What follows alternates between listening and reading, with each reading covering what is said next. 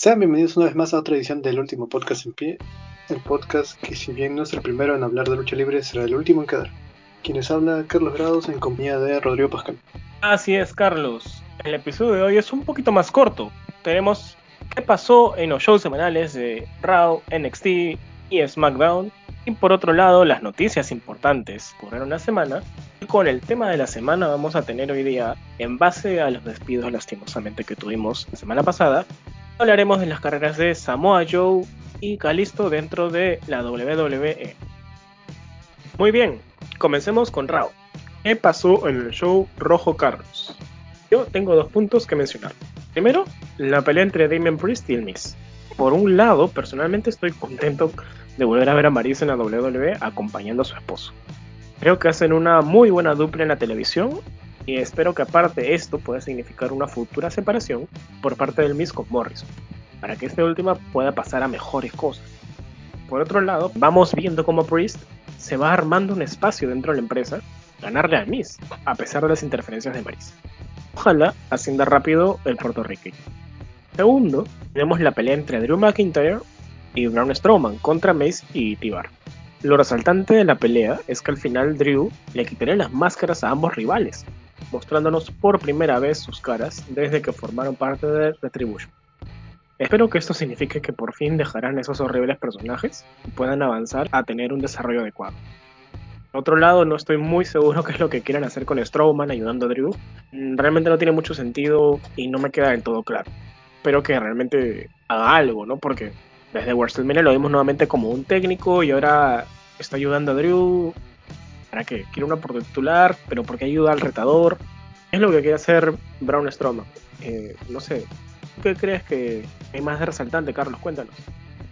Me gustaría saltar el segmento de Sheamus, porque primero anuncia que va a haber un reto abierto semanalmente, y luego tuvimos unos minutos en pantalla a Humberto Carrillo, ya que salía a responder el reto.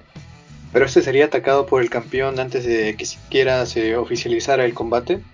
Mm, de aquí saco dos cosas. Uno, quiero creer que de Carrillo no fue despedido porque aún puede que le tengan algo guardado.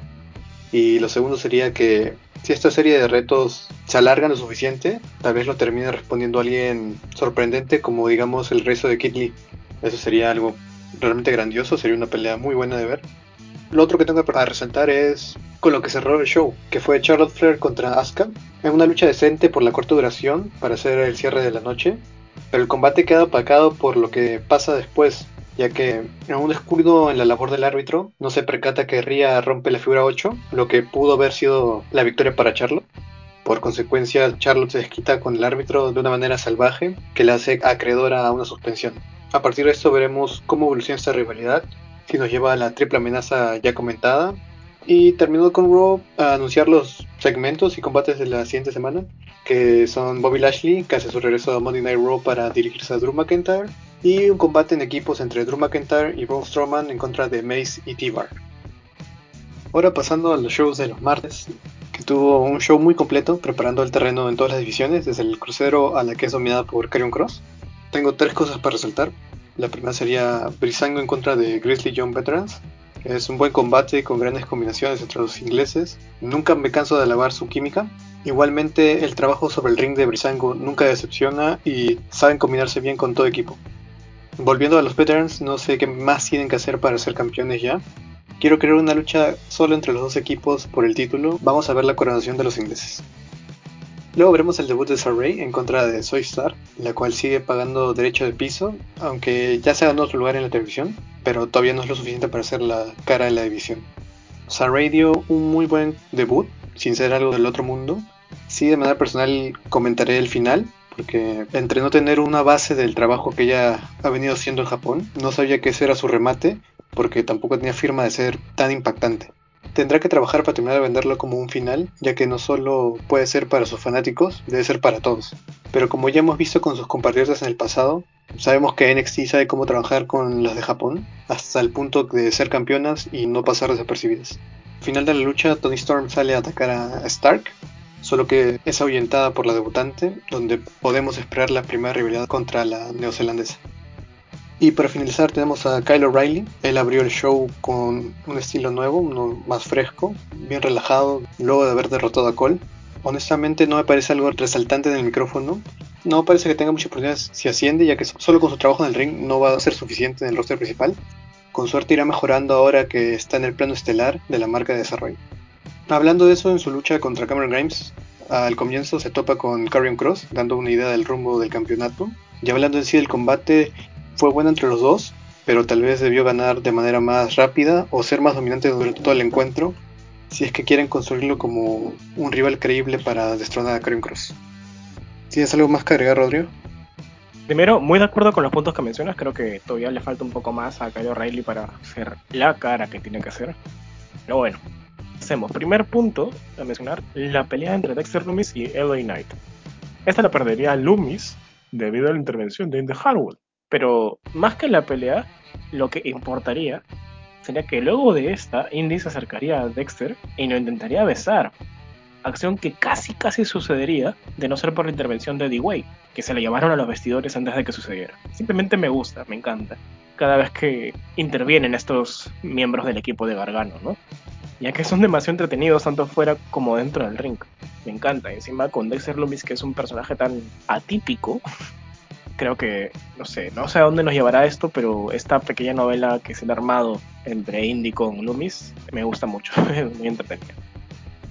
Y luego pasamos al segundo punto, ¿no? Tenemos un reto abierto por parte de Kushida por el título crucero que tiene, el cual le ganaría a Oni Lorcan, pero el problema luego vendría que sería rodeado por el legado del fantasma. E iba a ser atacado hasta que apareció MSK e hizo el salto. En este segmento podemos ver claramente quiénes serán los futuros retadores para cada título, eh, ya sea para los títulos de parejas de MSK como el crucero de Kushida. Pero por ahora tenemos pactada la semana que viene una pelea entre Kushida y MSK contra el legado del fantasma. Además, tendríamos otras dos peleas más. Estas son Mercedes Martínez contra Dakota Kai y Bronson Reed contra Austin Theory. Y ahora pasemos con SmackDown, ¿Qué pasó en el show azul Carlos? Por un lado, debo de hacer el seguimiento semanal a Apolo. No, creo, que, creo ya que es mi deber. Así que tendríamos la primera defensa titular de Apolo, venciendo a alguien del nivel de Kevin Owens, con ayuda de su comandante Aces, el cual la verdad me deja en duda su efectividad.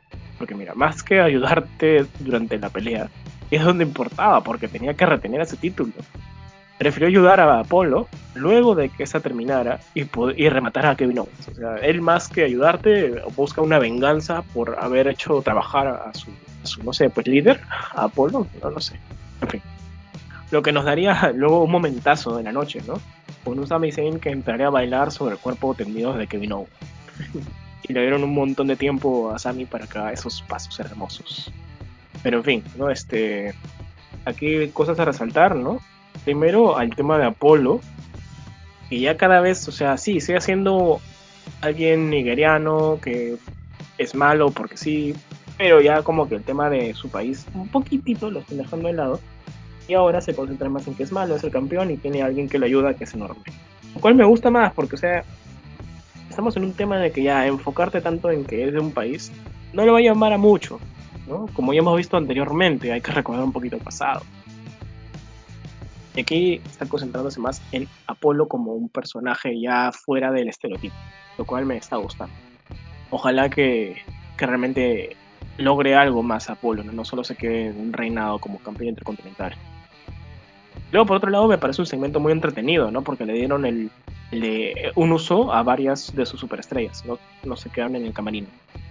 bueno, hablando de muchas superestrellas, pasemos al siguiente punto ya que al inicio de la noche se habría pactado una pelea entre Cesaro y Daniel Bryan contra Rollins y Jey En esta pelea Rollins le costaría la derrota a su equipo dejando a la mano derecha de Roman sola para que sea rematado por Bryan. A lo que los técnicos, Cesaro y Daniel Bryan, llamarían a Roman para encararlo, pero no recibirían ninguna respuesta. Por lo que al final de la noche volverían, pero esta vez sí recibirían la respuesta de Roman, el cual primero le dice a Cesaro que no tendrían ninguna oportunidad titular. No se la merece. Y retaría a Bryan a una pelea por su título universal. Eh, si Bryan perdía, tendría que retirarse de SmackDown, aceptando este con el apoyo de Cesaro y cerrando así el programa. A ver, aquí hay muchas cosas que tenemos que mencionar, ¿no? Primero, me gusta cómo crean la historia de que todos minimizan a Cesaro. Tanto Rollins como Roman le dicen a él que no merece estar en la escena titular. Que realmente ha pasado, sí, ha avanzado un poquito porque ha estado en la misma pelea con Rollins, menciona el propio Rollins, pero que hasta ahí nomás. Y Roman le dice que no lo merece. Y ya está, lo minimizan. Entonces veamos a dónde nos lleva esa historia. Y bueno, lo importante es que justo estos dos, Rollins y Roman, son los que más me interesan, ¿no? Porque a pesar de que ambos están dentro de la historia de Cesaro, no han cruzado palabras entre ellos, ni una sola. Y eso que Rollins dejó solo a Jay durante la pelea, ¿no? Jay, que es la mano derecha de Roman Reigns, lo dejó solo y no han hablado al respecto, ¿no? Entonces me hace interesarme cada vez más tener una expectativa de un cariño entre ambos. Aún nos llevará eso, como mencioné la semana pasada, de repente un Rollins, Roman y Cesaro. ¿Qué, qué ocurrirá? No sé, ¿qué, ¿qué, tienes que mencionar, Carlos? ¿Qué, ¿Qué opinas tú de este show azul? Hay que mencionar que antes del SmackDown se anunció que para el WrestleMania Backlash, Bianca tendrá su primera defensa titular en pay-per-view frente a Bailey, donde retomarán su rivalidad, ahora con oro de por medio. Bailey está acá para sumar su carisma en esta faceta burlona y Bianca por su lado pondrá la gran habilidad del ring que tiene, lo que nos podría llevar a una buena rivalidad y a concluir en un muy buen combate. También hay que resaltar una corta promo del regreso de Aleister Black, donde realmente esperemos que termine en algo bueno, porque actualmente no sé dónde podría encajar, no veo una escena titular donde ponerlo, a menos que primero tenga una rivalidad sin un título y luego que vaya por el título intercontinental si lo tuviera alguien como Kevin Owens. Y para terminar el show azul, hay que recordar dos combates para la siguiente semana, dos combates titulares, que son el Roman contra Daniel Bryan por el campeonato universal, donde si Bryan pierde se irá de SmackDown. Y tenemos a Polo poniendo su campeonato intercontinental en juego en frente de Biggie una vez más. Habiendo terminado con los shows semanales, hay que pasar a la parte de noticias. Comenzando con lo que pasó esta semana en AEW, ya que tuvimos dos enfrentamientos titulares y un anuncio. Primero, se confirma que en el episodio especial de Blood and Gods, que tendrá lugar el próximo 5 de mayo, este solo contará con una lucha que será The Pinnacle, conformada por MJF, Wardrobe, Dax Harwood, Cash Wheeler y Sean Spears en contra de The Inner Circle, conformado por Chris Jericho, Sammy Guevara, Jake Hagar, Santana y Ortiz. En la lucha que le da nombre a este especial, la cual es una clase de Wargames clásico, donde dos representantes inician solos durante 5 minutos. Pasado este tiempo, comenzará a entrar miembro de cada, un miembro de cada equipo en intervalo de 2 minutos hasta que todos estén dentro de la jaula. Finalmente, solo se podrá ganar por sumisión o rendición, nada de cuenta de 3. Hablando de los combates titulares, Hikaru Shida retiene el campeonato de mujeres de AEW en contra de Tai Conti, que lideraba los rankings en ese momento. Esta victoria marcaría su octava defensa titular. Luego del encuentro, Britt Baker salió a encarar a, la, a un campeona, colocándose así como la siguiente contendiente por el título. Y en el segundo combate titular, Darby Allin retuvo el campeonato TNT en frente de Jungle Boy en el evento principal de AEW Dynamite de la semana, logrando así su séptima defensa titular Además, se confirmó que volvería a defender este 28 de abril contra el miembro del Dark Order, Ten. Ahora pasando a México, este 24 de abril se dio el evento por el 65 aniversario de la Arena México de parte del Consejo Mundial de Lucha Libre, donde a Princesa Suhei, el Terrible, Virus y a Qué Monito le fueron entregados los galardones este año con la Copa Boy Bonales que es para personalidades con carreras destacadas dentro de esta empresa. Además, en el evento, los Cancerberos del Infierno, conformado por Virus, Raciel y Cancerbero, se coronaron campeones nacionales de trío al vencer a Stuka Jr., a Guerrero Maya Jr. y Star Jr., en donde el ganador se llevaba los títulos vacantes por la nueva generación Dinamita. También Carístico y Místico retuvieron los campeonatos mundiales en pareja al derrotar a los nuevos ingobernables representados por el Terrible y el Ángel de Oro. Y finalmente Atlantis volvió después de 17 meses de inactividad, haciendo equipo con Volador Junior y Euforia, donde vencieron a Último Guerrero, a Gran Guerrero y al Bárbaro Cavernario en lucha estelar de la noche. Y terminando con México, AAA anunció la transmisión de Rey de Reyes 2021 a través de un canal televisivo, a diferencia de Triple Manía 28. El show será transmitido en televisión este primero de mayo de 2021, aún sin cartelera completa por confirmar. Pero tendríamos a Octagon Jr. versus Taurus, versus un luchador sorpresa por el campeonato latinoamericano que Daga dejó vacante.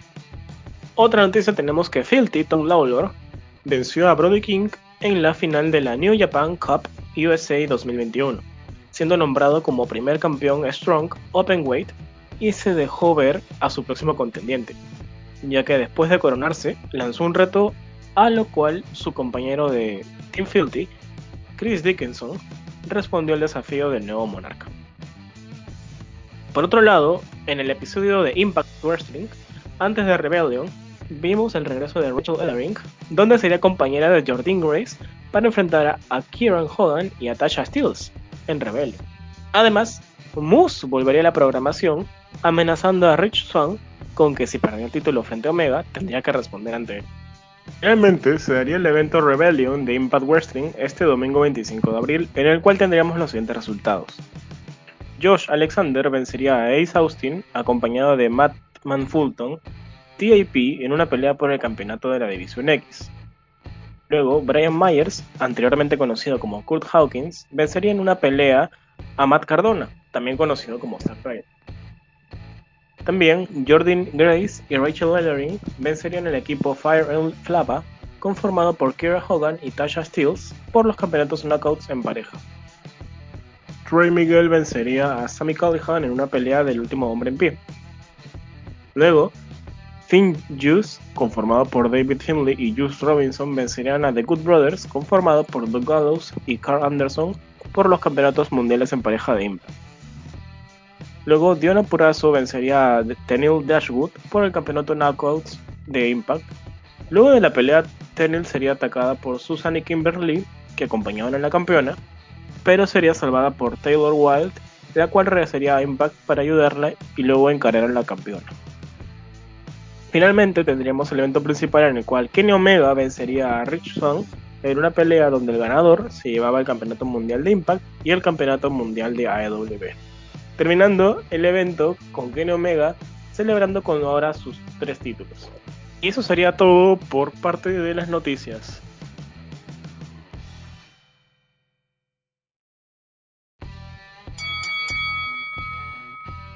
Y ahora es momento de pasar al tema de la semana. A raíz de la ola de despidos seleccionamos dos superestrellas para relatar su paso por la WWE y ver si eran aprovechados por la empresa o si salirse fue lo mejor para sus carreras. Comenzaremos con la máquina de sumisión samoana, reconocido por su paso en el Ring of Honor y como cara de la camada de jóvenes que tomaban protagonismo en TNA, el aclamado Samoa Joe. El debut de Joe se da sorpresivamente en mayo del 2015 durante el Takeover Unstoppable, al salir a defender a Sami Zayn luego de un combate contra Kevin Owens, en uno de los mejores debuts sorpresas de la marca. La llegada de Joe sorprendió a todos al ser un ex TNA donde el público se puso totalmente de su lado, reconociéndolo como una fuerza a temer incluso para el reinante campeón. Al mes siguiente firmaría a tiempo completo con la WWE, haciendo su debut en el ring venciendo a Scott Dawson. Después del combate, su rivalidad con Owens seguiría al pactarse un encuentro no titular para la siguiente semana. Aunque en papel sonaba como una pelea soñada por contar con dos personalidades rudas, el combate no llega a ser uno de calidad terminando en una pelea callejera llevándolos a una doble cuenta fuera. Lamentablemente, un combate de calidad takeover no se concretó ya que Owen subiría al roster principal y perdería el campeonato de NXT frente a Valor. Mientras Joe mantendría un pequeño feudo con Rhino y seguido uno contra Baron Corbin, que lo llevaría a su primer encuentro en un takeover ganado Joe en la primera edición de Brooklyn. Durante el evento, se anunció un torneo en honor al reciente fallecido Dusty Rhodes, el Dusty Rhodes Tag Team Classic, donde si quieren un análisis detallado de cada edición del torneo pueden escucharlo en episodios anteriores. Durante esa edición, Samoa Joe haría equipo con el campeón de NXT Finn Balor, donde después de vencer a sus recientes rivales Corbin y Reino en la final, se proclamaron como los primeros ganadores en NXT Takeover Respect. Luego de esto, puso su mira en su ex compañero, por lo cual lo atacó cambiando rudo.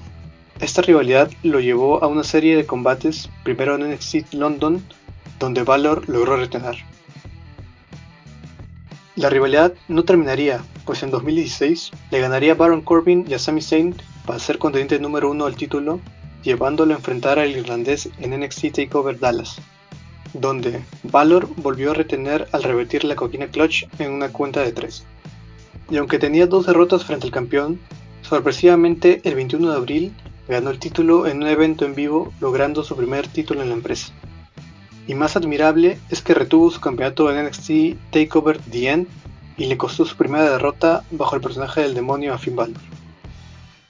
La siguiente gran rivalidad fue contra Shinsuke Nakamura, en torno al título de Joe, donde lamentablemente su primer reinado concluye después de 121 días en su segunda defensa en el NXT TakeOver Brooklyn 2, a manos del rey del Strong Style. Por lo que comenzaría una serie de ataques hacia luchadores de la marca amarilla buscando su revancha, la cual se pactó en NXT TakeOver Toronto 2016, donde además de conseguir su segundo reinado, le dio su primera derrota a Nakamura desde su debut. Pero este reinado fue de corta duración, porque después de 21 días, a final del 2016, lo perdería frente a Nakamura durante un house show en Osaka, Japón y su última grabación para NXT sería en un último intento de recuperar el título, fallando en una lucha de jaula el 14 de diciembre del 2016. El año 2017 comenzó con su ascenso al roster principal, debutando el 30 de enero en Raw, atacando a traición a Seth Rollins por órdenes de Triple H.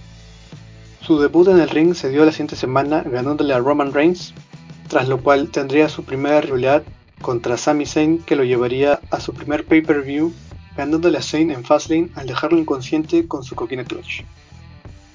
Después de que Rollins terminara su rivalidad con Triple H, comenzaría una contra Joe, llevando a la máquina de rendición samoana a su primera derrota en el pay-per-view en Payback. Como pago, Samoa le costaría al arquitecto una oportunidad por el campeonato intercontinental. Ambos se volverían a ver las caras en Extreme Rules en una fatal de 5 para determinar el contendiente número 1 del campeonato universal, lucha que ganaría nuestro protagonista, lo que lo llevaría a una serie de intentos por el campeonato máximo de su marca. Primero, como retador número 1, se enfrentó a Brock Lesnar en el evento Great Balls of Fire, donde falló en capturar el oro.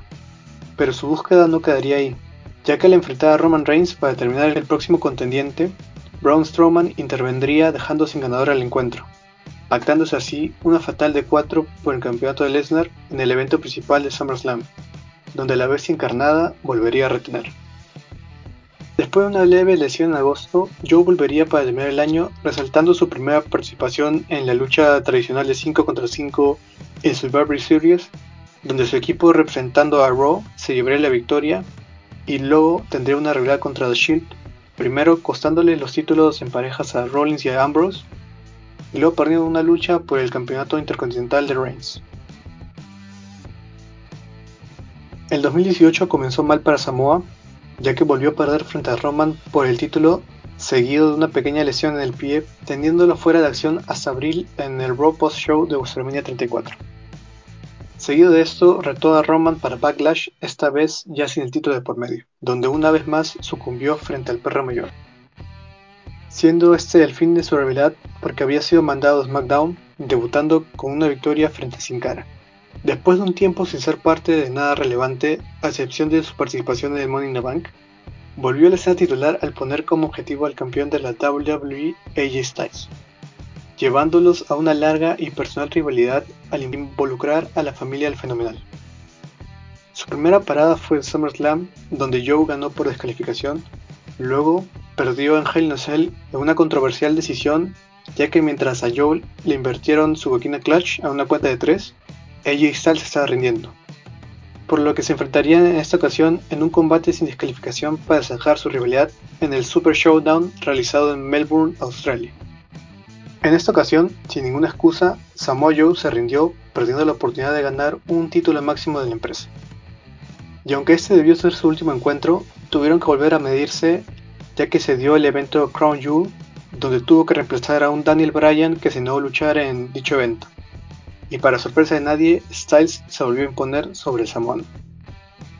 Para terminar el año, representó a la marca azul en la lucha tradicional de Survivor Series, donde lamentablemente fue eliminado rápidamente por Drew McIntyre. En el 2019 fue parte del Royal Rumble y la cámara eliminación por el título de la WWE, donde en ambas ocasiones falló en salir victorioso. Después de dos años de debutar, en marzo salió victorioso un combate titular de cuatro esquinas donde estaban Andrade, Misterio y el campeón estadounidense Artruth, marcando así su primer campeonato en el roster principal. Después de unas defensas exitosas tanto en Fastlane como en WrestleMania 35, sería mandado con el título a Raw, teniendo una rivalidad contra Rey Mysterio que lo llevaría a perder el título en Money in the Bank, solo para que se lo regresasen días después debido a una lesión que mantenía Rey, contando así como segundo reinado con el campeonato. Este reinado sería corto, ya que luego de 19 días lo perdería en Stopping Grounds frente a Ricochet. Lo último que hizo en el año fue un intento de capturar el campeonato de la WWE de Kofi Kingston y ser semifinalista en el torneo del Rey del Ring. Luego de esto tendría que salir de programación debido a un pulgar roto. Durante este tiempo, Samoa desempeñó el papel de comentaristas en Raw hasta que a finales del año volvería a la acción ayudando a Kevin Owens en contra de Rollins y The Authors of. Esta vez bajo el papel de técnico, cosa que desde el 2015 no se veía. La rivalidad continúa a inicios del 2020, donde Joe participó en la batalla real de 30 hombres, siendo eliminado por el Mesías de Raw, seguido de un combate en Raw contra la agrupación del rival. Pero todo se detuvo nuevamente debido a una lesión que no le permitió estar autorizado médicamente para competir. Y peor, ya que cuatro días después sería suspendido por 30 días al violar la política de bienestar de la empresa. Joe volvería el 27 de abril con su papel de comentarista función que cumpliría hasta el 12 de abril de 2021, donde fue reemplazado y tres días después se anunciaría su liberación por parte de la empresa. Como logros en su paso por la WWE, fue dos veces campeón de NXT con un acumulado de 134 días, ganador de la edición inaugural del Dusty Rhodes Tag Team Classic y dos reinados como campeón estadounidense con un acumulado de 93 días. Emanuel Rodríguez, mejor conocido como Calisto, habría firmado contrato con la WWE en mayo del 2013, teniendo su primer combate el 20 de septiembre en un evento no televisado, venciendo a Baron Corbin. Pero debutaría de manera oficial recién el 8 de mayo del siguiente año, 2014, haciendo equipo con el local, o mejor conocido como Ricardo Rodríguez, y derrotando a los legionarios, Marcos Luis y Sylvester Leaford en un combate por pareja, llegando a enfrentar a Ascension, que serían miembros Connor y Victor, por los campeonatos en pareja de NXT en el primer takeover, pero perdiendo en el intento. Luego, a mediados del año, se disolvería el equipo que formaba con el local y pasaría a formar los Lucha Dragons con Sin Cara, con el cual derrotarían a Ascension por los títulos en parejas en el Takeover Fatal 4 Way. Lastimosamente, perderían los títulos a inicios del año 2015 ante Buddy Murphy y Wesley Blake a inicios de enero. Luego haría su debut junto con Sin Cara en el Raw Post WrestleMania, uniéndose a New Day para enfrentarse a los equipos de Cesaro y Tyson Kidd y Ascension, ganando este encuentro. En, febrero, los Lucha Dragons competirían en la primera cámara de eliminación en parejas por los campeonatos en pareja de la WWE, sin lograr la victoria lastimosamente. El resto del año, los Lucha Dragons tuvieron encuentros en los eventos de SummerSlam, Night of Champions y TLC, siendo derrotados en todos estos. A finales del año, Sin Cara se enfrentaría a Biggie, uno de los campeones en pareja, y sufriría una lesión en el hombro, quedando inactivo por un tiempo y dejando a Calisto por su cuenta. El 2016 comenzaría bien para Calisto, pues el 11 de enero en Raw venció a Alberto del Río ganando el campeonato de los Estados Unidos, aunque lo perdería el día siguiente en SmackDown ante Del Río nuevamente. A pesar de ello, conseguiría una revancha en Royal Rumble derrotando al patrón y volviéndose por segunda vez campeón de Estados Unidos. Pero la rivalidad con Alberto terminaría recién en el evento de Fastlane, donde retuvo su campeonato en una pelea de dos de tres caídas. Luego iniciaría una rivalidad con Ryback, al cual le ganaría en WrestleMania 32 y luego en Payback, Lastimosamente, en el evento de Extreme Rules, perdería su campeonato ante Rusia. Seguido de eso, sería enviado a SmackDown debido al draft, lugar donde participaría en peleas para ser retador a los campeonatos de la WWE y a Intercontinental, perdiendo en todos los intentos. Luego de eso estaría en una rivalidad muy larga con Baron Corbin, en la cual este último atacaría a Kalisto lesionándolo por unas semanas, para que luego este proceda a vengarse y le cause una lesión en la rodilla al lobo solitario. Posteriormente, se anunciaría que Kalisto pelearía contra Brian Kendrick por el campeonato crucero en Survivor Series, y si ganaba Kalisto, toda la división crucero de Raw pasaría a SmackDown. Pero durante este encuentro, Corbin atacaría a Kendrick para apostarle la pelea a Kalisto. Por lo que luego de tantos ataques entre ambos, ellos pelearían en el evento TLC en una pelea de sillas donde terminaría ganando Baron Corbin. A inicios del 2017 entraría en una rivalidad con Dolph Ziggler, luego de que éste le atacara definiendo la rivalidad en el evento Elimination Chamber, en una pelea entre Apollo Cruz y Kalisto contra Dolph Ziggler, pelea que ganarían los técnicos. Meses después, Kalisto sería enviado a Raw. En la marca roja, Kalisto entraría en una rivalidad con Braun Strowman luego de que éste lo atacara, por lo que ambos se enfrentarían en una pelea de basurero, la cual sorprendentemente para todos ganaría Kalisto luego de tirar al monstruo entre hombres al contenedor de basura.